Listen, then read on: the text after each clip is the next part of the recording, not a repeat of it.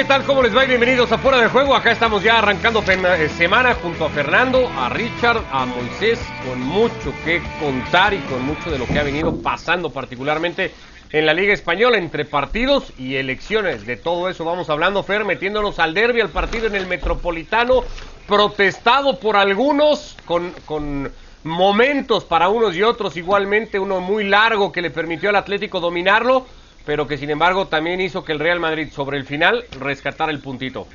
Qué gusto saludarlos a todos. Sí, una exposición luego del cinismo de Emilio Botragueño de hablar de los árbitros, ¿no? Que un árbitro no le haya favorecido al Real Madrid que por eso se queje el Madrid cuando justamente lo que ha hecho Hernández Hernández es pitar o, o ver en el campo, ver en la televisión lo que verdaderamente no es una mano dentro del área, aun y cuando la pelota pegue en el brazo de, Felipe. Luego de esto, la sensación que el Atlético ha, mejorado mucho de la versión del último partido importante que tuvo, que fue contra el Chelsea, a donde se tiró, reculó totalmente para eh, posarse mucho más cerca de su arco que del arco rival. Acá tuvo más ocasiones para tener una ventaja más amplia y luego le permitió al Real Madrid creerse que podía, pero no por intención del Cholo, creo que más por actitud de sus jugadores.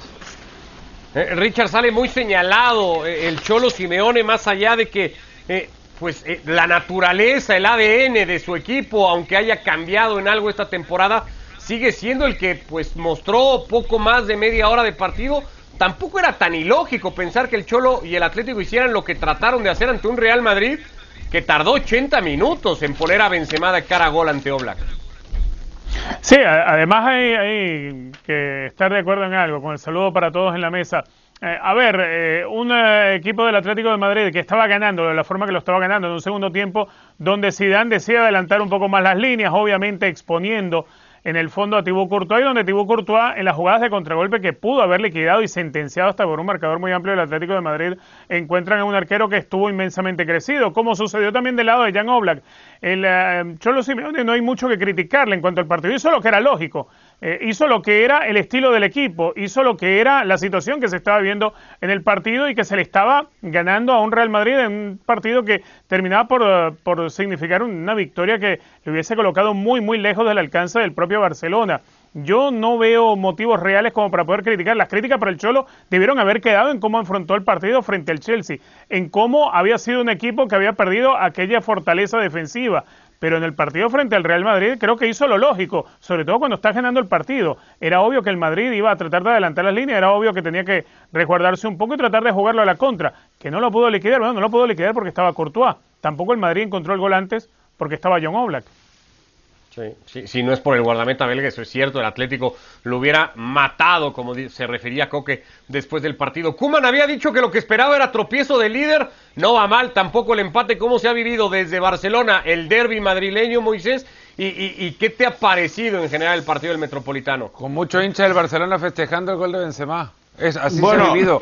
Y lo contrario sería mentir, Moisés Llorente. No, no, yo, yo, a ver, yo, yo os cuento. Yo no estuve en la sala de prensa de la, de la, mm, eh, de la campaña electoral, del día de las elecciones en, en, la, en, el Camp Nou, pero lo que son los compañeros de prensa hubo silencio total porque la gente estaba muy metido en lo que estaba metido. Ahora, a, nivel de aficionados, lógicamente, pues la gente se, se alegró. Eh, el aficionado, eh, eh, bueno, pues ve que poco a poco el Atlético de Madrid, la puerta estaba cerrada, estaba sellada, estaba imposible para poder colarse en la fiesta de, poder optar en la liga y, de golpe de repente, en, los últimos cinco partidos, el Atlético de Madrid se ha ido dejando puntos, el Barça no ha perdido ni un partido, sí que es verdad que ha cometido errores garrafales como el empate en casa ante el Cádiz, pero bueno, más allá de aquella decepción, el, el Barça está siendo sólido, y se ha metido, se celebró el, el, bueno, yo te digo que se celebra el gol de Benzema porque un culé nunca quiere que el Madrid gane, pero nunca lo admitiría públicamente nada más. Sí. No, yo, eh, estuviste a punto de, de, de, de, decir que sí, Moisés. Una sonrisa te sacó, Vanga. Una sonrisa te sacó. No, una sonrisa me sacas tú haciéndome esta pregunta, que no sea esa de que viene.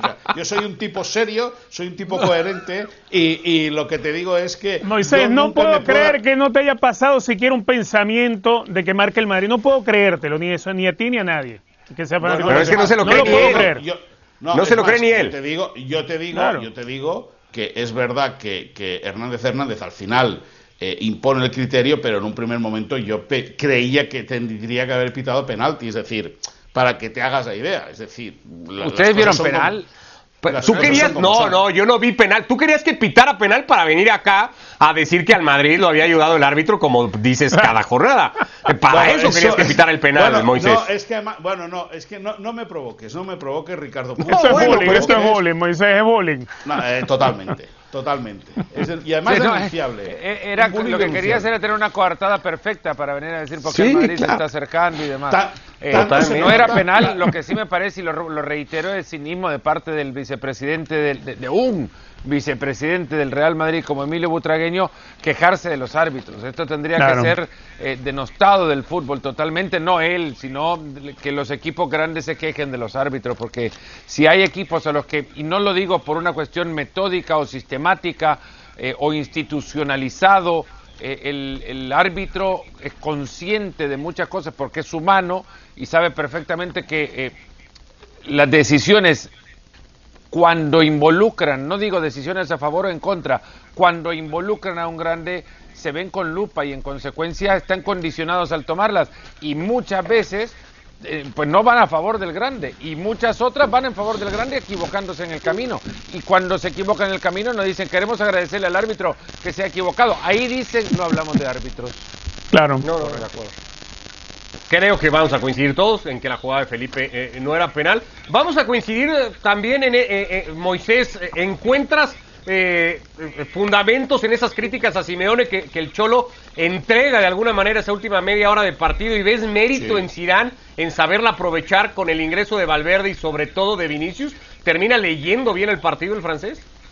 Sí, bueno, eh, eh, el, Madrid hasta el minuto, a mi modo de entender, hasta el minuto 70 hace un partido paupérrimo. Es decir, un partido ridículo en el cual parecía que Modric y Cross no estaban, que se les veía desbordados, se les, se les veía agotado. Y es, al final, cuando, cuando mueve las fichas Simeone, el equipo da un paso eh, hacia atrás. Me contaba hoy Rodrigo Fáez que incluso hay unos audios supuestos, yo no los he escuchado de que Oblak se estaba quejando de que Simeone había tirado el equipo hacia atrás, demasiado hacia atrás y que no podía ser.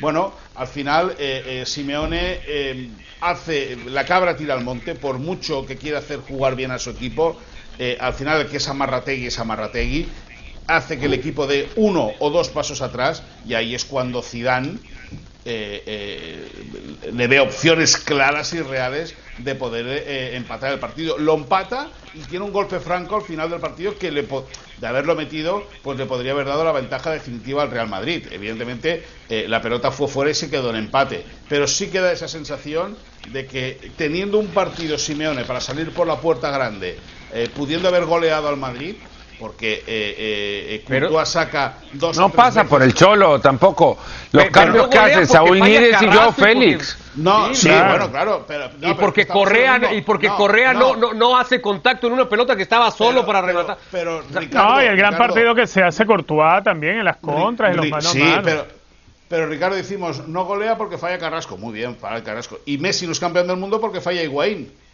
¿Me entiendes lo que te quiere decir? Al final, evidentemente, esto es un juego de equipo. Bueno, pero, pero, por lo mismo tampoco creo que se le tiene que caer ahora al Cholo tanto como la única vez en la temporada en la que cree, en la que sí estoy convencido que fue el responsable de la derrota del Atlético contra el Chelsea. Lo del partido contra el Real Madrid no pasa por lo que él haya decidido, porque no, no, manda a Joao Félix a tirarse atrás, no manda a Saúl Níguez a defender, que, Saúl lo puede hacer, sí, pero a defender no lo ha mandado a Saúl. Bueno, y, que, era obvio, el, Madrid, el Madrid iba a adelantar las líneas, era obvio que, ibas a hacer retroceder al equipo, era obvio que ahora, a retroceder. 70 y una situación donde por Zidane que no se da cuenta que Tripier no, no, anda y, que, lo podría haber castigado temprano también, poner a Vinicius, por ejemplo, sobre el costado de, de, Tripier desde el primer minuto y no tener que estar recurriendo a reclamos arbitrales para ver si le sacaban o no el penal. Esa es otra historia. Ahora, yo, perdona, eh, perdona, y me vuelvo a meter y acabo. Yo, un empate, un empate como el que se dio ayer en el Wanda para Atlético Madrid, yo señalo directo, yo, ¿eh? Vosotros tendréis vuestra opinión. Yo señalo directamente al entrenador, al Cholo Simeone. Bueno, eso, es eso vos. Sí, yo, yo, yo. Yo estoy con Richard y Fer. Y, insisto, a- además, la, la jugada antes del empate de Benzema, Suárez asiste en el área mal asistido a Saúl Ñíguez. De haberle puesto bien el pase, Saúl Ñíguez quedaba Sí, claro. solo contra Sí. Courtois para y si definir mi el abuelo tuviera ruedas y si mi No, no, pero es que eso de que el. Atlético No, estaba tirado- pedazo de moto que Pero es fuera. que, a ver, Pedazo no de podemos, moto no decir que podemos el Atlético estaba Cholo, tirado no podemos jugar al atrás. Cholo por lo que por lo que no terminó sucediendo. Claro. No Decir podemos jugar que, por lo que no que el Atlético estaba tirado atrás y si Suárez y Saúl al 87 le estaban pisando el área al Real Madrid para hacer el segundo, Sí, pues no, muy calendario tirado que atrás no el estaba el Atlético, ¿ah? equipo. Pero, pero, Guarda con el calendario Ricardo, que tiene el Atlético. Es- Al es mejor Athletic Club de la temporada. El calendario Sí, del Atlético, mejor Athletic Club de la temporada. Luego en Getafe, que ya sabemos cómo rascan los equipos de Bordalás. Después, Sí, sí. bueno, el Alavés, pasemos. Y luego los dos equipos de Sevilla. En Sevilla ambos partidos.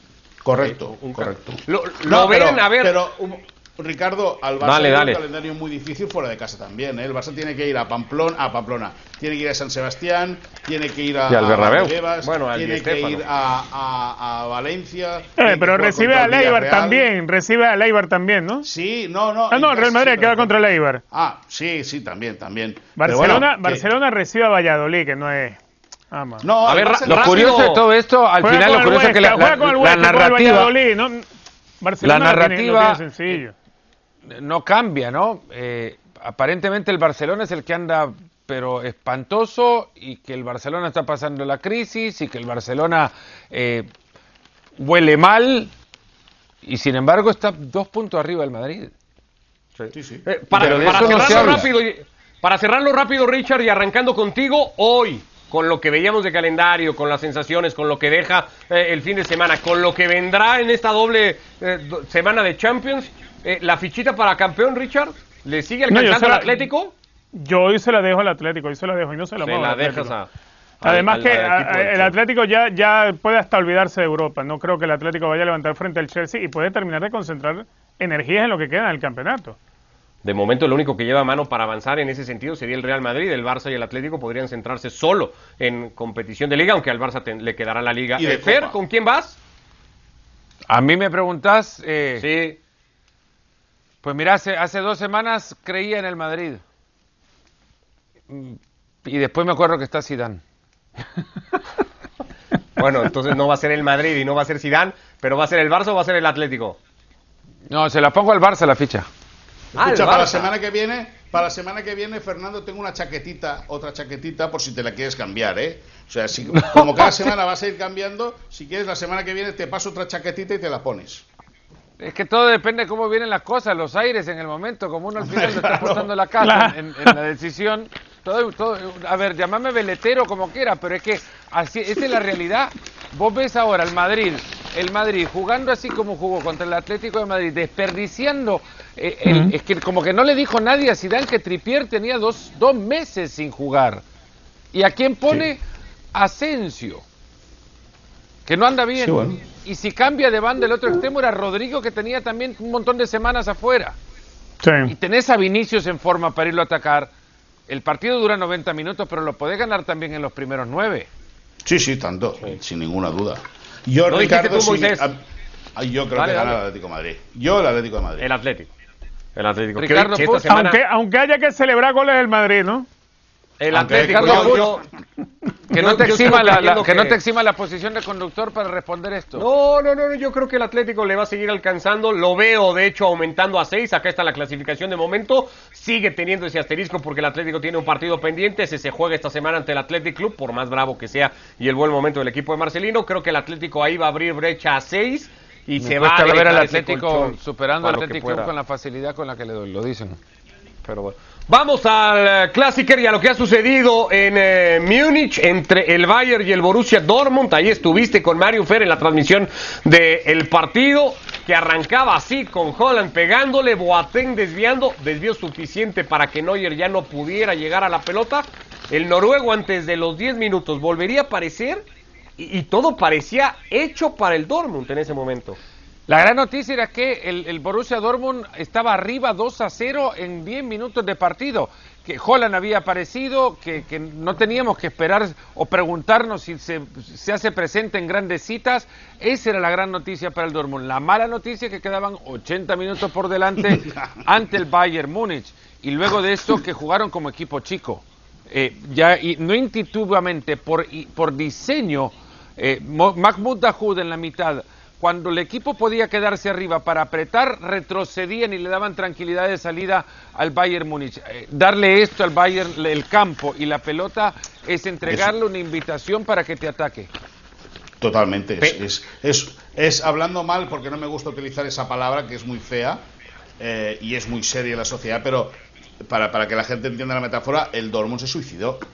Totalmente, es decir, eh, le dijo, bueno, eh, tengo dos de ventaja. podríamos evitar eso y decir que, se, apuntó al pie, digamos, se tiró en el pie. Sí, también, también, también, también, mejor. Por lo menos se vuelve el dedo gordo, ¿no? Digamos. Eh, exacto, bien, muy bien, Fernando, muy bien. Pues entonces eso, fue retrasando posición, fue retrasando, fue cediendo, cediendo, cediendo, y cada vez el ataque del Bayern era más insistente, era, era, era más constante, y era cuestión de tiempo. Es verdad que que le cuesta mucho al Valle al final romper el muro para conseguirse poner en, para ponerse en ventaja, pero era algo esperado y, si luego veías la cara de los futbolistas del Dortmund es que eh, lo dan como por entendido. Eh, eh, renunció completamente después de los 10 minutos el Borussia Dortmund a, generar peligro ante la portería de, de Neuer y eso eso es de equipo chico. Y, para colmo, Richard, en el segundo tiempo pierde a Holland, ¿no? Perdón. Sí, además, además pierdes a, tu hombre más importante, pero es que ese ha sido el campeonato del Dortmund. El Dortmund ha sido un equipo de, de ratitos en los partidos, no ha sido un equipo que llegue y te imponga condiciones, un equipo que es capaz de retroceder y achicarse y meterse debajo de su arco cuando la pelota la tiene el Eintracht Frankfurt. No ha sido un equipo protagonista a lo largo de los 90 minutos, creo que en ninguno de los partidos que ha disputado, incluso en los que ha ganado, ha sido un equipo que ha acostumbrado a, sus jugadores a tener que sufrir defensivamente, a ser un equipo que le permite demasiadas concesiones al rival. Si por delante tienes un, un equipo como el Bayern Múnich que más allá de que le estés ganando 2 a 0 en 9 minutos, no es un equipo que va a sentir temor de ir a atacarte. Es un equipo que te va a sacar la pelota y que te va a arrinconar. Y el Dortmund pues muy sutilmente, manso, podríamos decirlo, mansamente se, se, se, resguardó, reculó y, trató de esperar. Cuando ya tenía el 2 a 2 encima, ya no había manera de que el Dortmund levantara. Ya no había manera. Este es un equipo que ha ido perdiendo tantas cosas. Ya Terzic, exacto, ya Terzic no sabe con qué, bueno, para el partido frente al Bayern decidió poner cuatro en el fondo, pero venía trabajando con tres. Nunca se sabe quién va a ser el lateral derecho, si va a jugar Mateo Morey, por ejemplo, en el Dortmund. es decir, es un equipo que, no hay nada que esté claro, no hay nada que esté claro dentro del equipo. Y es un equipo que es inconstante, es un equipo que no te puede mantener una misma línea durante todos los partidos, es un equipo que sobrevive de ratos, si en esos ratos tiene la suerte de marcar y después en el rato que estás tirado atrás no te hacen daño, perfecto, pero si no va a seguir sufriendo.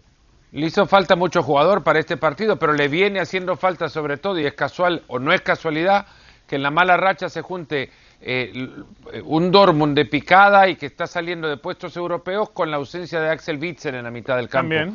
fundamental en muchos sentidos, porque tiene eh, un, sentido de ocupación posicional con el que no cuenta todavía el juvenil Jude Bellingham y con el que eh, Delaney no, no quiere contar, porque Delaney es más pegador y quitador de pelotas que otra cosa, entonces no tiene tampoco claridad de salida en la mitad del campo. No puede eh, sacar o bajar a Royce tanto como para limitarse a Royce cerca del área, ¿no? Y además que tiene con una sequía de gol Marco Royce que, es histórica para su carrera, ya son 12 partidos sin gol. Otro punto a favor del Bayern es que recuperó a, Thomas Müller, eh, descansó por el contagio de COVID o por el positivo de COVID-19 que le impidió estar con el grupo durante tres partidos después del Mundial de Clubes, pero descansó en ese camino y ahora se encuentra con un jugador en plena forma, de, nuevo con, un, hilo conductor de, fútbol que les permite tener otro vuelo también.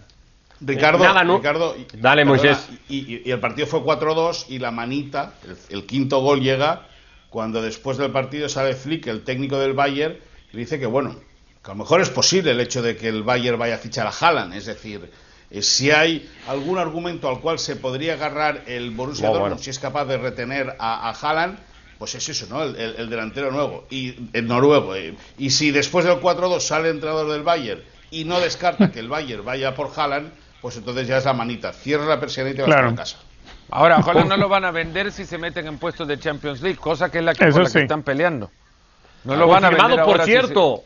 Confirmado, por cierto, Holland no parece ser tan grave y, estaría, eso sí, mañana, Fer, para el partido del Sevilla, donde el Dortmund va a poner pues casi ya toda su atención para por lo menos volver a estar en cuartos de final. No lo consigue desde 2017 eso el equipo. No me parecía tan grave en el momento del partido, el corte sí era dramático, pero no me parecía tan grave la, patada de Alaba, de Alaba, como para retirarlo del partido siguiente. Ahora, eh, es tan importante, era es tan importante el partido contra el Sevilla como el que tenía frente al Bayern. Ambos lo acercan a una Champions. ¿A cuál en la historia? El Dortmund a, dos partidos es capaz de, ganarle o competir con cualquier equipo. Le costaría muchísimo contra tres o cuatro, como le ha costado contra el Bayern Múnich, pero de competencia para en 180 minutos sacar una eliminatoria puede ser capaz y esto quizás lo lleva a la siguiente edición de la Champions. Lo que necesita es el recurso financiero para poder hacerle frente a la campaña con Holland en el plantel. Van a fichar a Marco Rose como técnico, que ya lo tuvo en el Salzburgo, y seguro también quiere quedarse Holland en, este equipo para seguir creciendo de a poco. Mucho se habla de él, y con esto termino, pero le hace falta la derecha también. No tiene mucha derecha Holland, entonces que, que, no venga United City, cualquier equipo, Madrid, Barcelona, y digan vamos a comprar a Holland y es la solución, porque se pueden pegar un tortazo contra la pared pensando que están comprando al, a la siguiente versión de Marco Van Basten y se dan cuenta que la derecha la tiene para adornar nada más. Así las cosas en Alemania, el Bayern Múnich entonces sacándose de encima un compromiso que se había puesto muy cuesta arriba y mantiene la ventaja en la clasificación, sobre todo ante un Leipzig que había cumplido antes, que había ganado y que había puesto esa presión que necesitaba. Era puntero de momento antes de que empezara el partido ante el Dortmund, que saca adelante el conjunto de Flick para mantener los dos de ventaja. Se jugó hoy más temprano ese Inter-Atalanta. El Inter tenía tres puntos al Milan después de la victoria que había conseguido el fin de semana Richard, el equipo de Pioli. No ha sido, creería, el partido que esperábamos todos de muchas ocasiones, incluso de muchos goles, pero así ha sido el del resultado que el Inter esperaba y que el Inter ha trabajado y ha priorizado para estar todavía en la cima de la clasificación. Se sigue siendo un Inter que va dosificando en el campeonato, que está tranquilo, que no tiene otro torneo que le vaya a distraer. Y si bien es cierto, hay días como este que no es un equipo espectacular, que no es un equipo eh, avasallador. Eh, es un equipo que termina de conservar lo que le interesa, el liderato de la liga. Una Inter que por lo menos esa regularidad que hace falta para ganar los campeonatos a final eh, de todas las fechas que haya que disputar, pues lo está consiguiendo. Esa, esa regularidad que no encontraron otros como la Juventus, esa regularidad que también le ha faltado al Milan para pelear más seriamente el campeonato entre los dos equipos lombardos, pues definitivamente lo del Inter, espectacular o no, de a poco sí hay que hacerlo, pero lo está haciendo y lo está logrando y es un equipo que tiene todo para concentrarse en un solo torneo, nada más. Cuando Atalanta tenía mucha pelota cedida por el Inter y cuando iba a buscar el empate, Muriel ya para entrar, se lesionó Zapata, no pudieron estar los dos al mismo tiempo y eso no sé también cuánto condiciona lo que hubiera podido pasar. Antes decíamos, Fer, el Milan había cumplido y había ganado el domingo en Verona su partido 2 a 0 con un montón de ausencias y con el Manchester United en la cabeza no era fácil el partido, lo supieron sacar adelante los de Pioli. Sí, lo sacaron y yo creo que no, lo más importante de todo esto es decir que el equipo lo, que hizo fue sacar el resultado, porque luego termina también con el 2 a 0 a favor, termina sufriendo y muchísimo. Creo que buena parte de las ocasiones que tuvo el, el Averón en el partido eh, de, los, de las aproximaciones tuvieron que ver con los últimos minutos. Antes se les había puesto bastante cómodo, eh, fue hacer la tarea, conseguir el resultado era lo más importante por fútbol no se va a recordar este partido. Apenas tres llegadas al arco para el equipo de, de Pioli, que arrancó con Leao arriba en ataque, que no, no tuvo que exigirse con las grandes figuras de este equipo eh, para, es más, Donnarumma también en el, en el, eh, en el banco. En el, sí, en el calentamiento en el banco que se lesionaba y, que no iba a poder arrancar el partido. Doblete de Lorenzo Insigne Moy, el Napoli sacando adelante el partido contra el Boloña con algunos problemas, se lo descontaban, antes Oshimen había puesto el 2 a 0, pero este equipo no puede tener ratos tranquilos casi nunca, al final el propio Insigne terminó definiendo los 3 a 1 para que el equipo siga ahí peleando posiciones europeas. Son como las tardes de uno que yo conozco en Barcelona, ¿no? Que nunca las tiene tranquilas. Pues esos son los partidos del, del Napoli, ¿no? Eh, que, viene, que vienen siendo un parto. No, no, no, no, no tiene un partido plácido en el cual eh, disfrutar, poder saborear el triunfo, poder saborear de la pelota. Pero bueno, el Napoli sigue ahí, sigue, sigue sumando puntos eh, eh, en, una, en, un, en, un en una temporada muy complicada. No, no hay que, no hay que bueno, yo creo que esa es la palabra con, con, muchos rumores, con, con, mucha incertidumbre, pero ahí está el Napoli, sexto con 47 puntos, a dos del Atalanta y a tres de la Roma, ¿no? que es el que cierra la, la parcela de Champions League. Eh, le queda un final de curso al, al, Napoli abierto, centrado en la Serie A, para intentar conseguir eh, el objetivo de volver a la Champions la próxima temporada. Correa había adelantado a la Lazio Richard ante una Juve que tenía Cristiano suplente reservándolo para el compromiso de mañana, dejando en claro la Juve que no quiere que se repita lo del año pasado. Rabiot lo empató después y en dos minutos la Juve encontró el doblete de Morata que le permite sacar los tres puntos. Sí, una Juventus que hoy en día uno la ve jugando este partido, pero con la mente puesta en lo que tiene que ser la remontada frente al Porto. Una Juventus que vaya que le ha costado encontrar su juego de vértigo, verticalidad, como decía Capello precisamente hace algunos días. Una Rabiot que si bien marca en este partido, también hay que decirlo, Rabiot ha pasado por esa eh, eh, falta de constancia en su juego. No ha vuelto a ser el Rabiot con el que soñaban en la Juventus a Cristiano Ronaldo cuando lo tienes en el once titular eh, y es lo que, lo que se espera que suceda en el partido frente al Porto. De Cristiano Ronaldo quieres eh, y esperas que rinda, y para rendir tienes que venir eh, bien acompañado, acompañado por un Dybala, por ejemplo, que es el que puede darle un funcionamiento diferente. En, funciona distinto la Juventus si tiene a Cristiano Ronaldo y cerca tiene a Morata o tiene cerca a Chiesa, no es lo mismo, no es la misma sintonía, no logran lo que pueden lograr de efecto para Cristiano Ronaldo cuando está Dybala. Uno de los que no puede faltar en este equipo de Pirlo es precisamente cuadrado. Y yo vuelvo a repetir lo que venía diciendo la semana pasada. Eh, de Pirlo yo no tengo dudas como técnico a lo que vaya a intentar. Lo que tengo dudas es cómo le está tratando de transmitir eso al grupo o cómo lo está entendiendo el grupo. Ahí es donde creo yo que a Pirlo se le, se le terminan de caer los negocios dentro, del, dentro de lo que es fútbol, dentro de lo que debe ser el que te funcionen las cosas que tratas de poner en la cancha.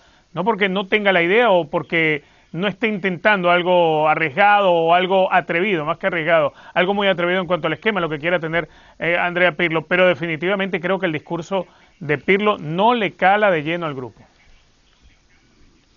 Veíamos la clasificación.